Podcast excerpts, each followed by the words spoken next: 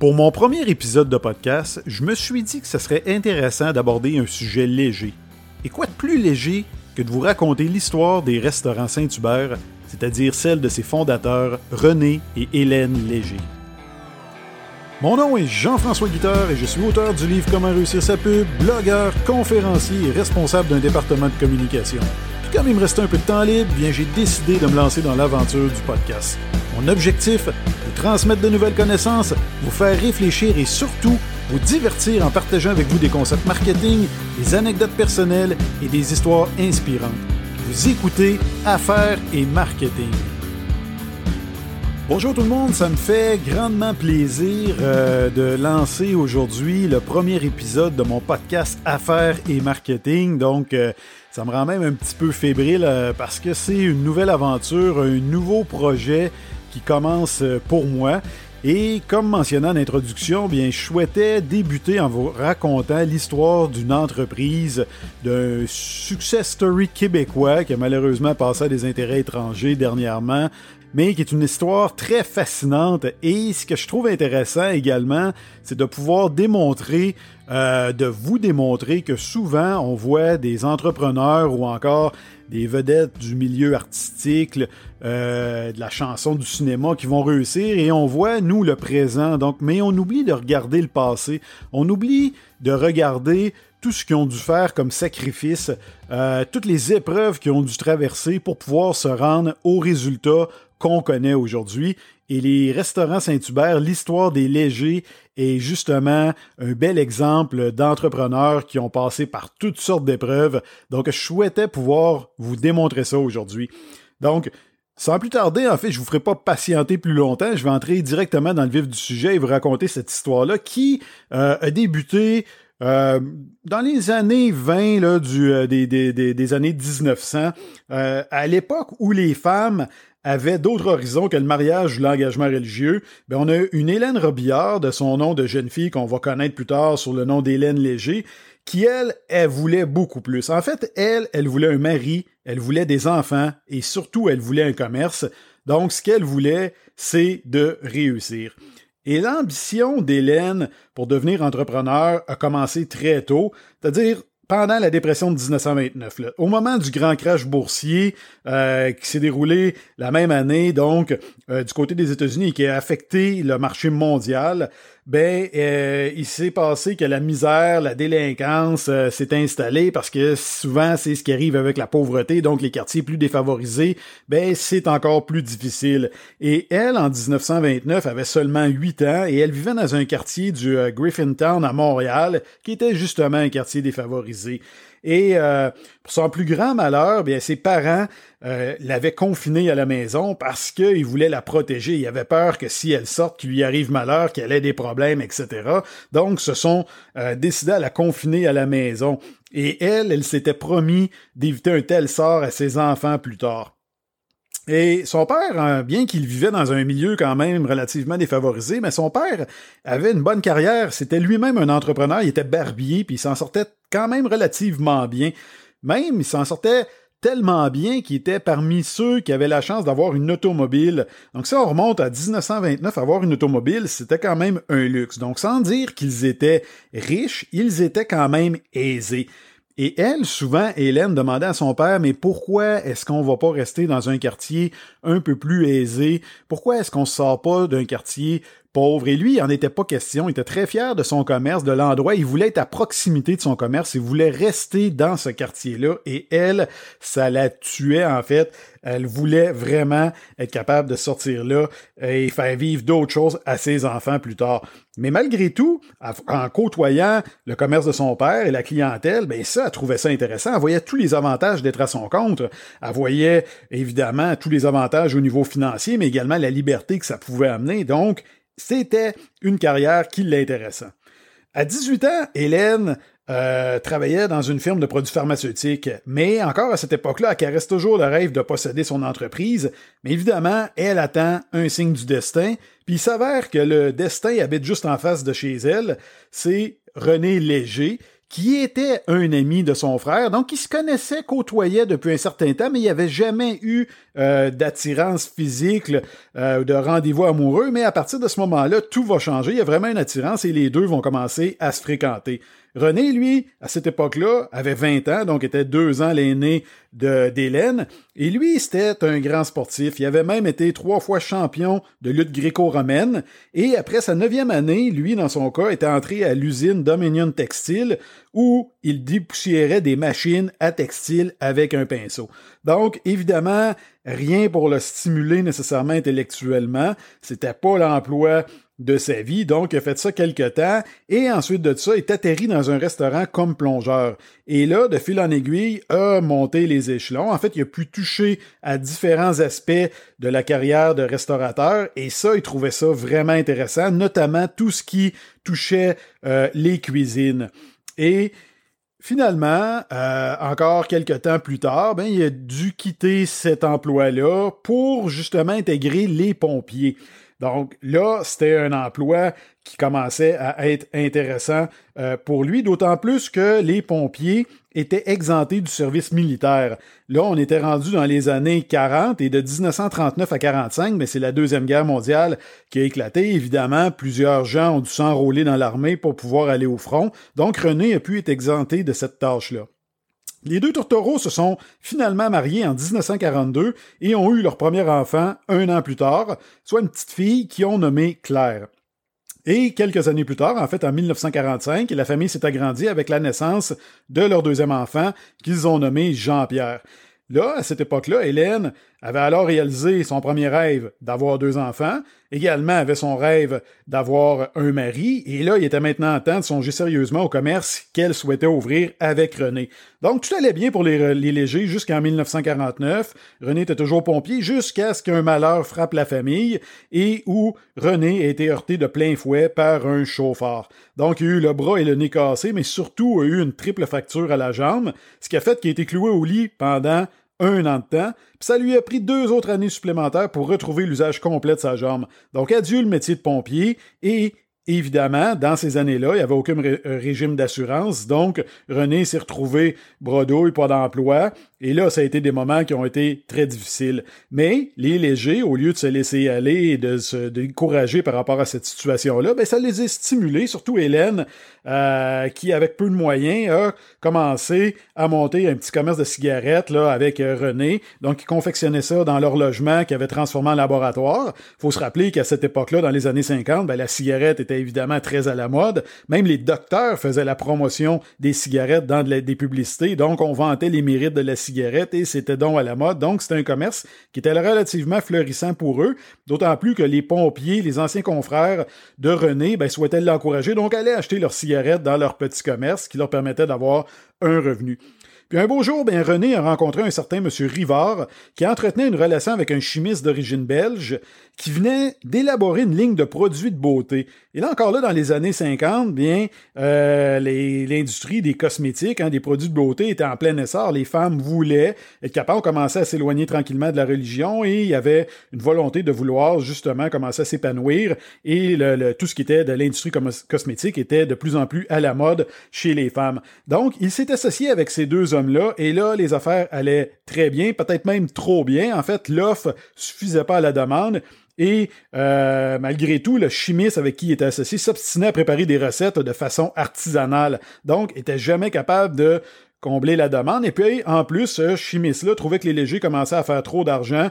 Donc, a mis fin à l'aventure. Et là, les légers se sont encore retrouvés une fois euh, sans rien devant eux. Mais encore là, au lieu de se décourager, ben, un beau samedi, se sont dit, ben écoute, pourquoi qu'on va pas souper ensemble euh, en amoureux? Ils sont allés chez Montréal Royal Barbecue, qui était une rôtisserie populaire de l'époque. Et là, lorsqu'ils arrivent devant la vitrine de l'établissement, devant l'établissement, en fait, ils restent bouche bée devant l'interminable file d'attente pour entrer. Donc, déjà là, ils commencent à réfléchir puis à se dire, écoute, il y a vraiment une industrie intéressante, il y a peut-être un filon à exploiter là. Donc, qu'ils ont, commencé à être assis à la table, les deux, ben, ils ont commencé à discuter du projet, à monter euh, leur projet pour pouvoir concrétiser tout ça. Les légers, à cette époque-là, grâce à leur petit commerce qu'ils avaient eu, avaient réussi à ramasser la somme de 7500 dollars pour leur projet de démarrer une entreprise. Donc, pour l'époque, c'était quand même une belle somme d'argent. On est encore dans les années 50, mais c'était quand même relativement juste pour pouvoir investir dans un restaurant. Donc, ils devaient trouver des alternatives. Ils ne pouvaient pas nécessairement acheter un restaurant déjà établi. Donc, on fait des recherches et ont finalement trouvé un petit local qui avait besoin d'amour, mais qui avait beaucoup de potentiel. Mais là, il fallait convaincre le propriétaire, un certain Monsieur Ménard. Donc, René s'est dit, je vais le rencontrer, je lui ai expliqué tout ça, on va pouvoir signer un bail, ça va être réglé. Mais Monsieur Ménard, lui, quand a entendu le projet, s'est dit, non, non, non, ça fonctionne pas, vous êtes trop jeune, vous, n'avez pas assez d'argent, ça ne fonctionnera pas. Euh, pas question de louer mon, euh, mon local à deux personnes euh, en jeune âge comme vous. Donc René est rentré à la maison complètement découragé, parle à Hélène et lui dit écoute là tu peux oublier ton projet de restaurant. C'est terminé, on n'a pas réussi à avoir le local. Mais Hélène, loin de se laisser décourager, elle dit Ah non, non, ça fonctionnera pas comme ça. Si M. Ménard veut pas te louer le local, ben moi, je vais parler à Madame Ménard et ça va fonctionner. Donc, c'est ce qu'elle a fait. Elle a décroché un rendez-vous, elle a vendu sa salade et elle a réussi à convaincre Madame Ménard, la femme de M. Ménard. Elle lui a dit Tu peux dire à ton mari d'aller rencontrer mon mari, de signer le bail, je vais m'arranger pour régler tout ça, ce qui a été fait. Donc, les légers, une grande étape de franchie. On a le local. Là, ça prend des équipements. Évidemment, ils devaient acheter des équipements d'occasion. Et un jour, la chance leur sourit à nouveau. Lorsqu'en se promenant sur la rue Saint-Hubert, ils remarquent la devanture d'une rôtisserie qui semble fermée. Donc, ils se disent, écoute, il y a peut-être de l'équipement à vendre. Donc, teste la porte, elle n'était pas barrée, donc franchissent ça, vous rencontrez le propriétaire qui leur explique que oui, il veut vendre et euh, est intéressé à leur vendre des équipements, donc il leur vend une rôtissoire usagée de seconde main, évidemment, qu'il avait utilisée, et leur donne en prime la recette de sa fameuse sauce qui va faire quand même le succès de Saint-Hubert. On se rend 25 septembre 1951. Les légers n'ont pas dormi de la nuit. C'est l'inauguration à 11 heures de leur rôtisserie au 6355 rue Saint-Hubert, un petit restaurant qui compte 78 places. Et au tout début, tout allait bien. Évidemment, la famille se présente, les connaissances, ça fonctionne relativement bien. On est en septembre. Malgré tout, il y a quand même deux grandes rôtisseries qui ont pignon sur rue dans un rayon de 3 km. Donc, il y a déjà quand même de la concurrence. Euh, et leur positionnement est pas terrible, mais ils ne réalisent pas encore à, cette époque-là. Donc, ils sont un petit peu loin de la foule, euh, le, le, le, le, brouhaha du centre-ville de l'époque, même s'ils sont quand même à quelques mètres, ils sont quand même un petit peu à l'écart. Mais c'est rien pour les décourager et ils souhaitent vraiment réussir. Et un aspect que je trouve intéressant, c'est qu'à l'époque, Hélène tenait un journal et dans ce fameux journal-là, elle avait écrit cette journée-là, ce qu'on veut, c'est que ce soit une réussite, on croit en la réussite. Et ça, pour moi, c'est un détail qui peut sembler anodin pour plusieurs, mais c'est un détail qui est quand même relativement important parce qu'on se rend compte que les gens qui se commettent, euh, qui écrivent leur objectif, vont souvent avoir tendance plus à les réussir. Donc, si vous souhaitez atteindre un objectif, ça peut être une bonne, une bonne idée de les écrire et de prendre un commitment, un engagement par rapport à tout ça. Donc, dès les premiers jours, les clients affluent, les légers sont aux anges, ça va bien. Euh, par contre, René réalise un aspect, c'est que c'est l'anarchie dans la cuisine. Donc, il y a des risques de blessures, il y a des pertes d'argent, des pertes de temps, donc c'est pas nécessairement optimal. Et René décide de réorganiser la cuisine et applique un principe simple qui va faire la renommée de Saint-Hubert qui vont suivre tout le temps, c'est-à-dire qu'une cuisine occupée ne bouge pas. En fait, ce sont les plats qui se déplacent et non pas le personnel. Ce qu'il fait, c'est qu'il va assigner à chacun des employés deux, trois tâches, qui les oblige pas à se déplacer et en quelques jours, tout rentre dans l'ordre et ça va bien jusqu'à quelques mois plus tard, on passe le temps des fêtes et évidemment, après le temps des fêtes, souvent c'est des périodes plus difficiles, les gens ont dépensé beaucoup, on mange moins au restaurant, euh, donc là, ça devient beaucoup plus difficile. En plus, la famille, les connaissances, bon, c'est correct, sont allés au début, mais à un moment donné, ça s'affaiblit aussi euh, de ce niveau-là. Et les légers fait en sorte que euh, quelques mois après les fêtes, ben, ils perdent environ 500 dollars par semaine, qui est une somme importante pour l'époque. Pourtant, il y a plusieurs membres euh, des légers qui les soutiennent, à commencer par le père de René qui est actionnaire dans le commerce, qui donne un coup de main dans les cuisines également.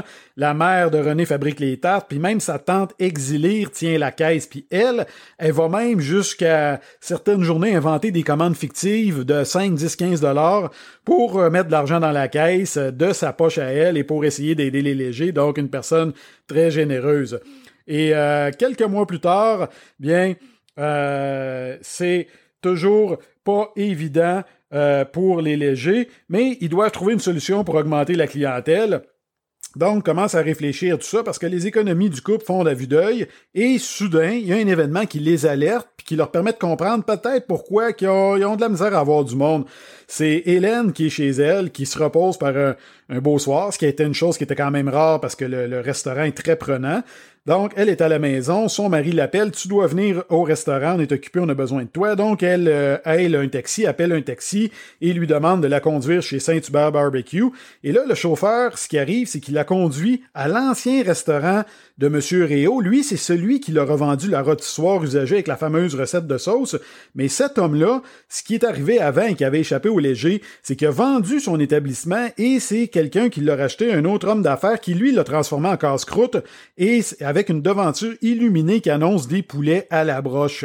Et ça, ça l'explique quelques événements passés. Il y a des clients qui ont raconté au léger être allés à leur restaurant sans les avoir vus. Et là, Hélène fait immédiatement le lien. Elle réalise que leur restaurant que, juste pour enseigner un modeste néon dans la vitrine, là, a rien pour les distinguer. Ils manquent énormément de notoriété et se font dans la masse, donc ils doivent réagir et mettre quelque chose en place. Donc pour se développer, ça leur prend une enseigne géante, visible de loin, facilement reconnaissable et surtout ça leur prend beaucoup de publicité.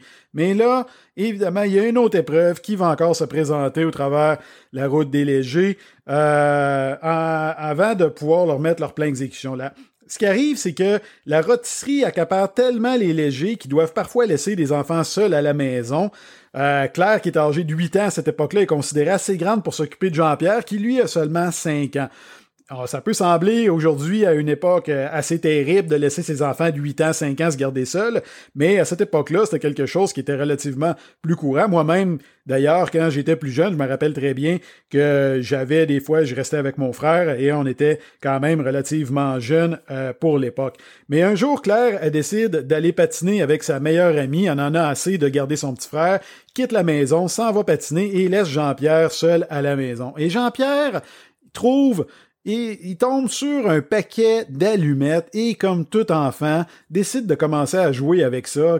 Il y a des étincelles, il trouve ça beau, ça va bien, et là se met à allumer euh, un petit bout de papier. Ce qui devait arriver arriva. Le feu prend de l'envergure, la maison passe au feu. Jean-Pierre s'en va retrouver sa sœur pour lui raconter ça. Donc, il a réussi à, sortir de la maison sans qu'il y ait de problème. Donc, sa sœur arrive avec son ami et Jean-Pierre regarde et ont juste pu constater le, le, problème et que la maison était en train de prendre en feu et qu'il n'y avait plus rien à faire. Donc, les légers vont pratiquement tout perdre dans cet incendie-là. Euh, la rôtisserie est au bord de la faillite, accusant un déficit moyen de 1500 dollars par mois. Euh, L'établissement est mal situé, comme je vous l'ai dit tantôt. Donc, les légers se disent qu'est-ce qu'on fait rendu là? Et là, évidemment, c'est des battants, ils se disent, pas question de laisser tomber notre rêve. On continue, on tente une dernière opération de sauvetage. Donc, qu'est-ce qu'ils vont faire? C'est qu'ils vont mettre en vente le peu de mobilier qui leur reste pour aller chercher quelques dollars. Et ils décident de s'installer dans le local qui est situé au-dessus de leur restaurant parce que dans le bail, il y a un petit loyer en haut euh, qui est inclus, qui n'était pas exploité. Donc, décident d'emménager la famille dans ce loyer plus que modeste. Là, on parle d'un tout petit, tout petit appartement. Et en plus de ça, finalement, réussissent à avoir un dédommagement de 2000 dollars des assureurs. Donc, réussissent à ramasser quelques milliers de dollars et établissent un plan en trois étapes pour sauver leur entreprise. La première étape, c'est rendre l'assiette plus alléchante. Donc, c'est le 22 mars 1952 que la rôtisserie sert pour la première fois sa fameuse salade de choux. Donc, c'est pour essayer d'en donner plus aux clients pour pouvoir se différencier de la compétition. La deuxième étape, poser une enseigne lumineuse d'envergure pour se distinguer. Ça, évidemment, ça demande un gros investissement, mais ils rencontrent un artisan qui croit suffisamment en eux et en leur projet pour leur faire crédit. Et cet homme-là le regrettera pas parce que les légers non seulement vont être en mesure de le rembourser, mais ils vont également lui commander un coq géant qu'ils vont mettre positionné quelques années plus tard sur euh, la sur le commerce pour le distinguer. Cette, cette, ce coq-là va rester pendant plusieurs années euh, au-dessus de la rôtisserie. La troisième étape, c'est de miser le reste de leur économie dans une campagne publicitaire d'envergure. Donc, ce qu'ils font, c'est qu'ils faisaient déjà un petit peu de publicité à la radio, comme beaucoup d'entreprises, mais là se disent, on doit investir massivement, donc cible trois stations de radio et investissent euh, là-dedans. On est encore dans les années 50, donc c'était une première au Québec pour des restaurateurs de positionner, d'investir autant d'argent et de cibler trois stations de radio instantanément. L'impact est immédiat. Une semaine après, l'entreprise perd peu un sou. Deux semaines après la campagne, le chiffre d'affaires bondit avec des ventes de près de 2000 dollars par semaine. Et en même temps, René Hélène remarque un nouveau phénomène. Euh, pendant qu'il avait peu d'argent, évidemment, il ne pouvait pas refuser aucune commande et ils se sont rendus compte qu'il y des gens qui voulaient se faire livrer à domicile. Donc, il avait commencé à faire de la livraison. Et là, René a une idée. Il se dit pourquoi qu'on livre pas gratuitement? Donc, les légers installent trois appareils téléphoniques et font l'acquisition de trois voitures. Évidemment, la concurrence se met à rire d'eux, doute de leur projet et se dit, ben, c'est ça, on leur donne pas un mois avant qu'ils fassent faillite et qu'ils ferment leurs portes. Mais René, lui, décide d'aller de l'avant avec ce projet-là. Et parallèlement à ça, il y a une autre idée vraiment intéressante, c'est qu'il y a une innovation technologique qui, qui envahisse les foyers, qui envahit les foyers québécois, c'est-à-dire la télévision. Donc, René se présente chez Radio-Canada pour acheter du temps d'antenne, mais là on lui dit clairement que les restaurants, ça s'annonce pas à la télé, c'est beaucoup trop petit. Mais devant son insistance de René, ben on finit par accepter de lui vendre du temps d'antenne. Et là, ce qui est intéressant, c'est que les légers vont être dans les premiers à faire de la publicité, premiers restaurants au Québec, et ils vont cibler la mère de famille, c'est-à-dire celle qui tient les cordons de la bourse et celle qui aimerait parfois pouvoir retirer son tablier pour elle aussi pouvoir se reposer. Donc, ça devient intéressant et les commandes, euh, ça connaît un grand succès les commandes affluent au niveau des restaurants Saint-Hubert et quelques temps plus tard vont produire une deuxième publicité qui va devenir un grand classique québécois et qu'on a repris dernièrement, qui est le fameux Drink, drink, drink, que désirez-vous? Pout, pout, pout, Saint-Hubert Barbecue. Donc, font une annonce, ça connaît énormément de succès, tout se passe bien pour les légers. D'autant plus que le samedi, la pub passe après le match du Canadien, qui à l'époque était une véritable religion. Les gens écoutaient ça à la radio ou à la télévision. Et là, la publicité passe immédiatement après. Le téléphone sonne en rafale et les trois livreurs qui fournissent avec les trois véhicules qui ont fait l'acquisition ne suffisent pas. Donc, les légers décident d'engager des livreurs surnuméraires, c'est-à-dire qu'ils paient 50 cents par commande livrée. Puis parfois, à certaines soirées, on peut voir jusqu'à une cinquantaine de voitures qui font la file derrière le restaurant pour pouvoir aller livrer les commandes et répondre à la demande. Donc, René, c'est un vrai euh, génie du marketing. C'est quelqu'un qui a ça dans le sang, Hélène également. Et à un tel point que même un soir où ils écoutent un, le, téléthon de la paralysie cérébrale à la télévision, c'est une première, première fois qu'un téléthon est diffusé en direct à la télévision. Ben, il y a Jacques Normand, qui est l'animateur et la vedette de l'heure, qui voit la pub Saint-Hubert sur son moniteur et, qui là, qui se dit, qui mentionne en direct, euh, il s'adresse à Saint-Hubert en fait en leur disant, écoutez Saint-Hubert, pourquoi vous nous envoyez pas du poulet? On est une vingtaine ici, puis on a faim. Évidemment, René est à l'écoute avec, euh, avec Hélène. Il, il perd pas de temps, dévale l'escalier euh, et envoie euh, une commande, prépare le poulet et envoie ça directement au studio de Radio-Canada. Le résultat se fait pas attendre. Moins d'une heure plus tard, Jacques Normand mange du poulet en direct et remercie euh, Saint-Hubert d'avoir livré le poulet. Le téléphone explose et les légers vendent un total de 1000 cuisses de poulet en une soirée. C'est un exploit pour le restaurant et ça sera évidemment pas le dernier au fil des ans. Donc, suite à ça, il y a eu tous les projets d'expansion, les, les, les, les, comme les, les succursales qui ont grandi. D'ailleurs, si je fais le saut directement en 2016, les restaurants Saint-Hubert, on en comptait plus de 100 620 millions de chiffre d'affaires, 10 000 employés, 35 millions de repas servis, 8,7 millions de kilos de poulet frais, 6,7 millions de kilos de pommes de terre frites servies annuellement, 3,4 millions de litres de sauce barbecue, 3,1 millions de kilos de salade de choux, 700 000 kilos de côte levée. C'est également deux usines de transformation alimentaire, deux centres de distribution.